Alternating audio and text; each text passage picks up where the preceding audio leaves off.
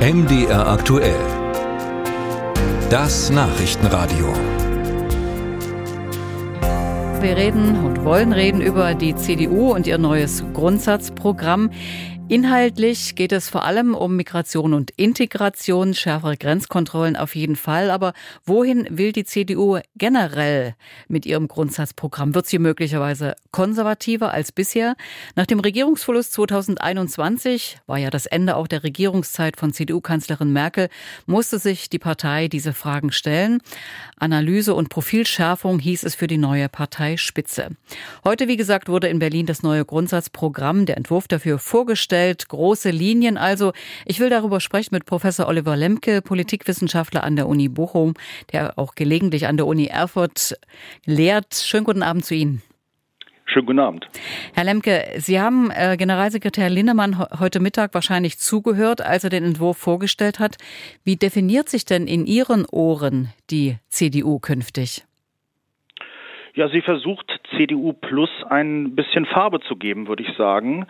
Ähm, sie übernimmt im Grunde genommen die Vorgabe äh, der Merkel-CDU, nämlich weder links noch rechts zu blinken.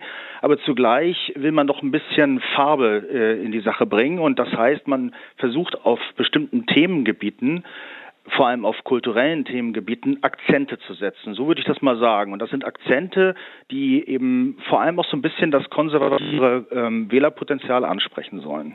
Was ist Ihnen da besonders aufgefallen?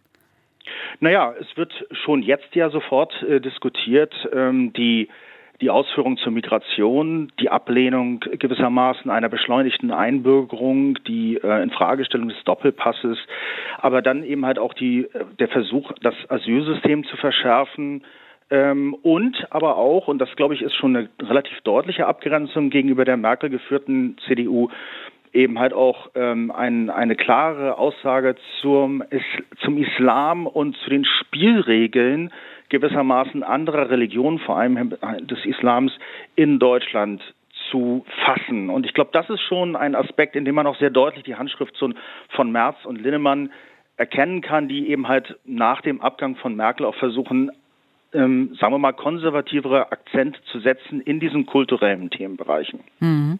Konservativeren sagen Sie, das würde der Ost-CDU, glaube ich, äh, würden ganz gut zu Pass kommen. Nimmt denn die CDU-Spitze in Berlin mit dem neuen Entwurf auch die Ost-CDU mit, die ja sehr kritisch eingestellt war, was zum Beispiel Integration und Abschiebung von Geflüchteten angeht, die russlandfreundlicher ist als anderswo bei der CDU im Bund, auch skeptischer, was den Umbau der Wirtschaft zur Klimaneutralität angeht? Also das kann man äh, sicherlich so sagen, nicht in allen Belangen, aber es gibt eine, also eine Nähe, eine wachsende Nähe, würde ich sagen, zwischen der jetzigen Parteiführung unter Merz und der Ost-CDU. Äh, Merz war ja damals auch schon der Kandidat für die Ost-CDU, für die Landesverbände und er löst das jetzt in gewissermaßen ein.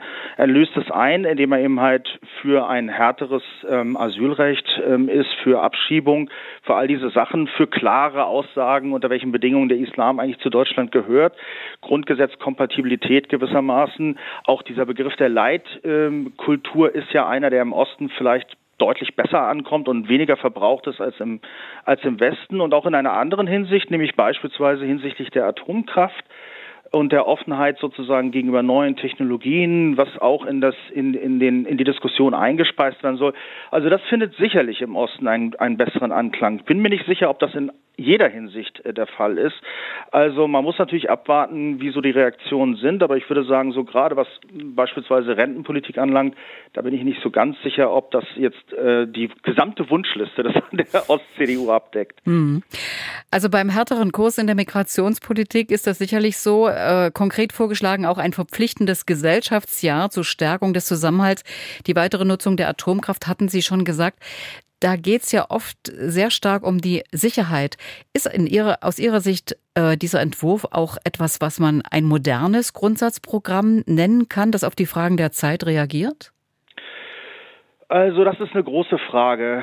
Zunächst, also ich finde, dass äh, der Charakter dieses Grundsatzprogramms ist in mancherlei Hinsicht eher eines Wahlprogramms denn eines Parteiprogramms weil es schon, Sie haben es ja selber angedeutet, äh, sich auch schon so ein bisschen mit taktischem Blick umschaut auf den Osten, bei dem man erhebliche Potenziale hat, auf die Wählerschaft, die sich in vielerlei Hinsicht bei diesen kulturellen Themen der Migration und äh, des Asyls auch äh, eine Verschärfung wünscht. Das ist jedenfalls etwas, womit man Mehrheiten organisieren kann. Auch in der Abgrenzung gegenüber Rot-Rot-Grün und dieser Fixierung auf erneuerbaren Energien, was von vielen Teilen der Gesellschaft als, sagen wir mal, nicht nur glücklich empfunden wird. Ich glaube, da da justiert man und, und, und äh, lotet man aus. Ähm, das ist natürlich nicht unbedingt ähm, eine Aufgabe des Grundsatzprogramms. Das ist eher eine Frage sozusagen eines Wahlprogramms. Und da würde ich sagen, lässt doch manches zu wünschen übrig, was die Modernität einer CDU Plus bedeutet in, sagen wir mal, 20 Jahren, das könnte ja so ein bisschen die Halbwertszeit auch dieses Programms sein oder 15 mhm. Jahre, da lässt, das ist doch, da bleibt einiges offen. Im Grunde müsste die CDU eigentlich eine, ein Bild entwerfen einer modernen Bürgerlichkeit und einer ge ge bürgerlichen Gesellschaft von übermorgen. Und dazu müsste sie unter anderem mal was sagen zur Leistungsträgerschaft, zur Meritokratie, was der Einzelne eigentlich von, zu bringen hat und, und was man von einer Familie beispielsweise in zehn Jahren so erwartet. Im dem Kontext von Demokratie und Demografie, all solche Fragen. Das wäre, glaube ich, wirklich wichtig. Aber da hält sich doch die CDU eigentlich zurück und greift auf Instrumente zurück, die schon so ein bisschen auch bekannt sind und jetzt auch wenig Überraschung haben und die man sich auch zehn Jahre früher schon hätte denken können im Grunde genommen. Und deswegen würde ich sagen, ja, modern weiß ich nicht. Ähm, es ist, es bedient die andere Seite des Zeitgeistes, ja, aber der kann ja auch sich ändern und der wird sich auch ändern in den nächsten zehn Jahren.